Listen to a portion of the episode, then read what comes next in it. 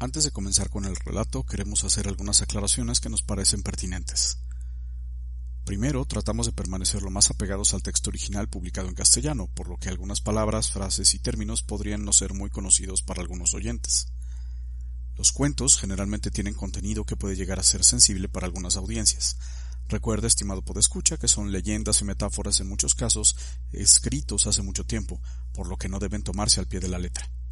Y por último, siguiendo las recomendaciones de nuestra mediadora de lectura de cabecera, recomendamos que los adultos conversen un poco al respecto al cuento con los escuchas muy jóvenes para ayudarlos a hacerse una idea correcta y más apegada a la sociedad actual.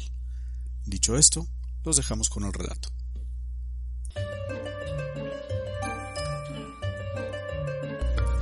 Largo, fuerte y ojos de lince. Érase un viejo rey de un lejano país que tenía solo un hijo a quien amaba sobre todas las cosas. Una vez, considerando que era tiempo de pensar en el futuro, le dijo, Me estoy haciendo viejo, hijo mío. Pronto llegará el día en que no podré contemplar las flores ni los árboles, ni sentir el cálido beso del sol. Pero antes de morir quisiera verte felizmente casado con una buena esposa, para que nuestro amado país tenga un rey y una reina cuando yo muera. Ah, padre mío, contestó el príncipe, no habléis de cosas tristes, pues espero que aún viviréis muchos años. Es claro que quiero casarme, pero no he encontrado todavía a la princesa que yo pueda amar. Coge esta llave de oro, dijo entonces el rey, y sube a la torre más alta del castillo. Mira cuidadosamente todo lo que hay arriba y regresa a decirme qué es lo que más te ha gustado. Tomó el príncipe la llave y subió por una escalera de caracol hasta la parte más alta del castillo. Vio ahí una puerta cerrada y abriéndola se encontró en un enorme salón cuyo techo azul se veía salpicado de doradas estrellas y cuyo piso estaba cubierto con un tapete verde, tan suave como la más fina alfombra. Doce ventanas con marcos dorados dejaban entrar los rayos del sol a través de sus vidrieras de colores. En todas aparecía el retrato de una joven, más hermosa cada una que la anterior. Al contemplarlas parecía que levantaban los ojos y le sonreían, y el príncipe casi esperaba que le dirigieran la palabra. Al llegar a la última ventana, vio que estaba cubierta por una cortina. Retiró la seda blanca y contempló el retrato de una princesa tan hermosa como el día, y sin embargo tan triste como la noche, ataviada con una túnica blanca y luciendo un cinto de plata y una corona de perlas. El príncipe se quedó extasiado y sintiendo que la piedad por la tristeza de la joven se convertía en amor, exclamó será mi esposa si es que existe, pues no podré amar a ninguna otra. Al pronunciar estas palabras, pareció que la princesa se sonrojaba y le sonreía dulcemente, y los otros retratos se desvanecieron, quedando solamente las once ventanas con vidrios de colores. Bajó el príncipe y refirió a su padre lo que había visto y la elección que había hecho.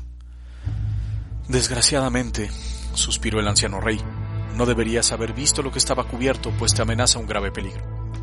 Esa princesa es la prisionera de un brujo malvado que vive en el castillo de hierro. Muchos príncipes han tratado de rescatarla, pero ninguno ha regresado. Sin embargo, como has dado tu palabra, no puedes volverte atrás. Ve, hijo mío, regresa sano y salvo. El príncipe dio un beso de despedida a su padre, montó en su caballo y salió en busca de la princesa. Caminó y caminó hasta que llegó a un sombrío bosque. Penetró en él, pero era tan extenso e intrincado que pronto se encontró perdido y no hacía sino dar vueltas alrededor del mismo punto, temiendo no encontrar nunca la salida. De pronto, escuchó una voz que lo llamaba. Oye, detente un momento. Se volvió el príncipe y contempló al hombre más alto del mundo que corría hacia él. Tómame a tu servicio, dijo la extraña figura al acercarse, y no te arrepentirás. ¿Quién eres? preguntó el príncipe, y sobre todo, ¿qué sabes hacer? Me llamo Largo, fue la respuesta y hago honor a mi nombre. ¿Te gustaría tener el nido que está en la copa de aquel pino? añadió señalando el árbol más cercano. Fácil. Y se estiró hasta alcanzar la punta del pino, y cogiendo el nido lo entregó al príncipe al mismo tiempo que volvía a su estatura original. En verdad eres un individuo extraño, dijo el príncipe sonriendo, pero no necesito nidos de pájaros. Lo que ahora necesito, y cuanto antes, es salir de este bosque, si pudieras guiarme fuera de él, entonces sí que me serías útil y te tomaría mi servicio. ¿Qué dices? ¿Aceptas? Fácil, respondió Largo, y estirándose muy por encima del árbol más alto, dijo al encogerse señalando hacia un punto. Allá está la salida, a media milla escasa de aquí. Vamos. Pronto se encontraron fuera del bosque, frente a una llanura que terminaba en altas y escarpadas montañas y colinas bajas que parecían ser los muros de un castillo. Al avanzar hacia la llanura, Largo dijo al príncipe Señor, por aquí anda mi amigo fuerte. Si me haces caso, lo tomarás también a tu servicio y verás lo útil que te puede ser. Llámalo, contestó el príncipe, y si de veras me sirve, seguiré tu consejo. Está demasiado lejos para oírme, aunque le grite, respondió Largo y no nos cruzaremos con él en varios días. Será mejor que vaya y lo traiga. Esta vez, Largo se estiró en tal forma que su cabeza llegó hasta las nubes. Él cruzó el bosque de una sola zancada y unos momentos después regresaba con su amigo sobre los hombros. Permíteme que te presente a Fuerte, dijo Largo, al tiempo que recobraba su primitiva estatura, y se encontró el príncipe frente a un hombre pequeño y redondo como un barril. Buenos días, Excelencia, saludó fuerte, quitándose el sombrero, pues por su gordura no podía inclinarse en una reverencia. Será un placer servirte. Puedo hacerme tan ancho como me lo ordenes. A ver, dijo el príncipe, seguramente puedes mostrarme cómo lo haces. Corre y escóndete en el bosque, gritó fuerte, si no te aplastaré. Largo echó a correr seguido por su amo. Fuerte se inflaba y se inflaba.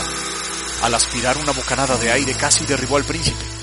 Unos momentos después, ocupaba toda la llanura hasta donde alcanzaba la vista y daba la impresión de ser una baja pero anchísima montaña. Habiendo demostrado fuerte su habilidad, dejó escapar el aire con tal violencia que los árboles se inclinaron como sacudidos por un huracán, y volvió a su tamaño original. Te tomaré a mi servicio, dijo el príncipe. Eres un individuo extraordinario, aunque me hayas hecho correr, y bien lejos, por cierto. Los tres compañeros atravesaron la llanura y al llegar al extremo opuesto el príncipe miró ansiosamente a su alrededor, pues pensó que las montañas que se alzaban frente a ellos eran demasiado altas y escarpadas para atravesarlas. Pero al llegar a la ladera encontraron a un hombre que llevaba una venda de piel fuertemente apretada sobre los ojos. El hombre parecía estarlos esperando. Señor, dijo Largo, he aquí a nuestro tercer compañero, Ojos de Lince. Harás bien en tomarlo a tu servicio, pues sin él nunca encontraremos nuestro camino. Pero un hombre vendado no puede encontrar ni su propio camino, exclamó el príncipe. Por el contrario, señor, replicó Ojos de Lince haciéndole una gran reverencia. Cubro mis ojos precisamente porque veo demasiado. Aún con los ojos tapados puedo ver con más claridad que la mayoría de las personas con los ojos abiertos. Y si me quito la venda puedo ver a través de cualquier cosa, y lo que miro o arde en llamas o cae hecho pedazos. Observa. Ojos de lince se quitó la venda mientras hablaba y miró fijamente las rocas que se hallaban frente a ellos. Se escuchó un ruido de un trueno, e inmediatamente las rocas empezaron a desmoronarse hasta quedar convertidas en montones de arena como en las dunas de la playa. Excelente, exclamó el príncipe, te tomo a mi servicio desde ahora mismo. Pero antes de ponerte la venda, dime, si puedes, dónde está el castillo de hierro y cuánto tiempo tardaremos en llegar a él. Puedo verlo con toda claridad, respondió Ojos de Lince, y también a la princesa. Está en la torre del brujo, cautiva tras la reja de hierro. Sin mí, añadió, hubieras tardado un año en llegar al castillo, pero ahora estaremos allí antes de que oscurezca. Vamos, veo que están empezando a preparar la cena. Y allá fue el príncipe con sus tres amigos, Largo, Fuerte y Ojos de Lince. Gracias a su ayuda recorrió la enorme distancia en un par de horas, y cruzaban el puente del castillo de hierro antes de que el sol llegara a su ocaso. Lo habían cruzado apenas cuando el puente se levantó aparentemente por sí solo, y en la misma forma se cerraron las enormes puertas de hierro. No se veía un alma. El príncipe dejó su caballo en los establos y recorrió todas las estancias del castillo, brillantemente iluminadas. Los únicos ocupantes parecían ser varios jóvenes vestidos con ricos trajes, pero convertidos en estatuas de piedra. Por fin llegaron nuestros amigos a un salón en donde se veía una mesa preparada para cuatro personas. Como estaban hambrientos y nadie aparecía, se sentaron a comer y a beber. Estaban terminando cuando se abrió la puerta y entró el brujo, feo, viejo y jorobado, completamente calvo y con una sucia barba gris, y luciendo, en lugar de cinturón, tres aros de hierro. Llevaba de la mano a la princesa que el príncipe había visto en el castillo de su padre. Era maravillosamente bella, vestía de blanco y se adornaba con un cinto de plata y una corona de perlas, Parecía, sin embargo, pálida y triste y caminaba tan silenciosamente como si lo hiciera dormida. Ya sé a qué has venido, dijo el brujo al príncipe. Muy bien. Será tuya, pero con una pequeña condición. Durante tres noches montarás guardia en este salón y yo trataré de robártela.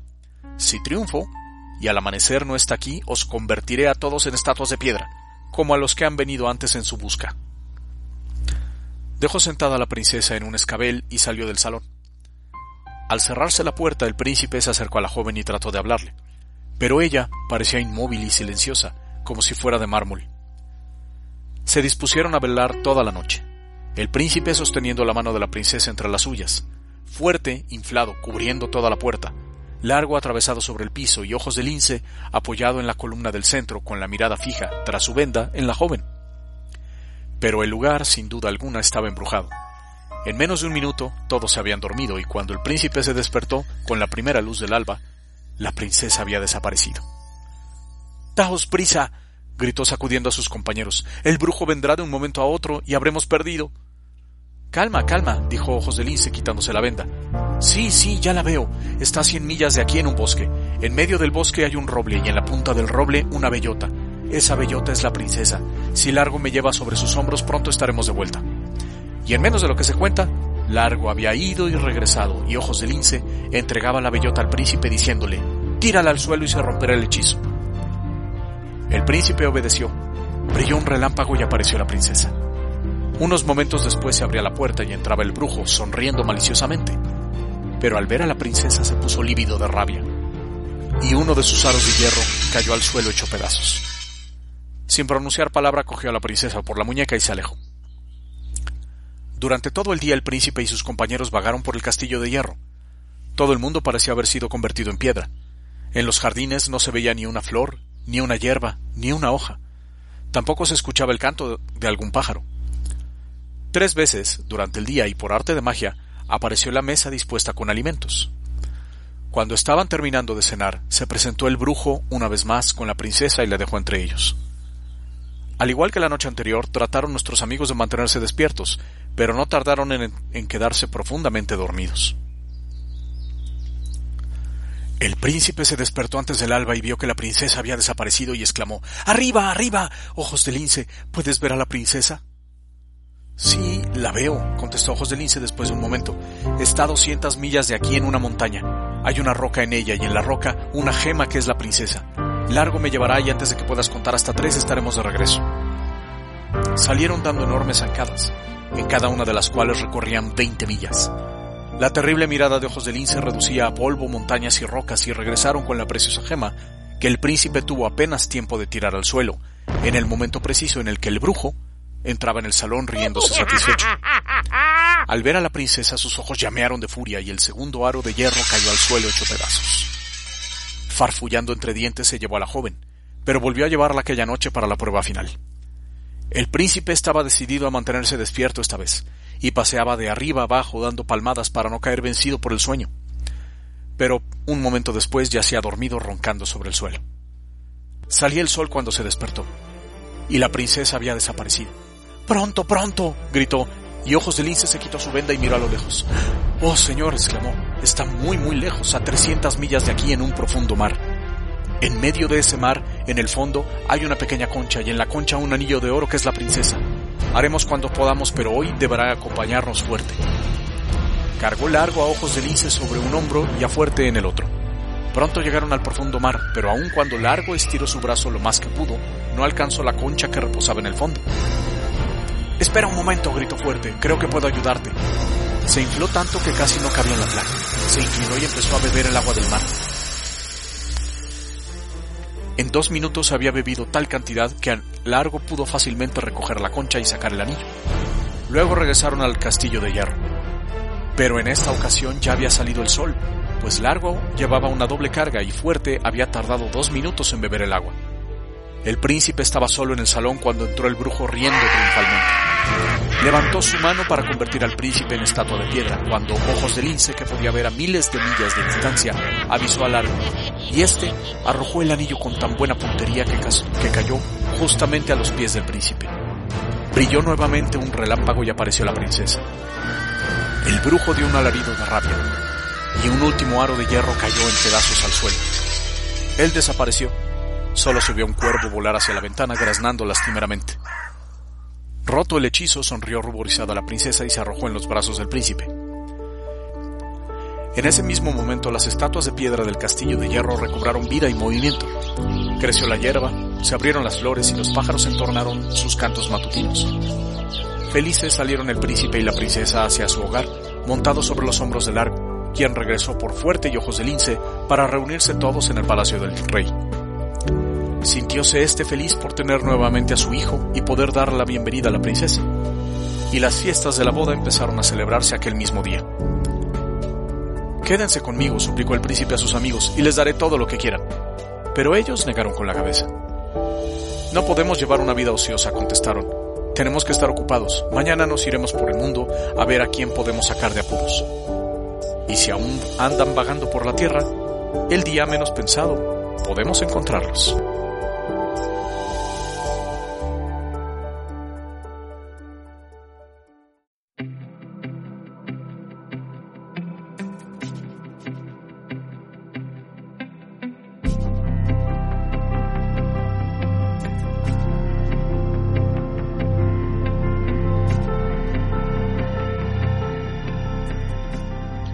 Esta narración pertenece al libro Once Long Ago, Había una vez, los mejores cuentos infantiles de todo el mundo, de la editorial Golden Pleasure Books de Inglaterra, 1962, con la versión en castellano de Mercedes Quijano de Mutiozábal.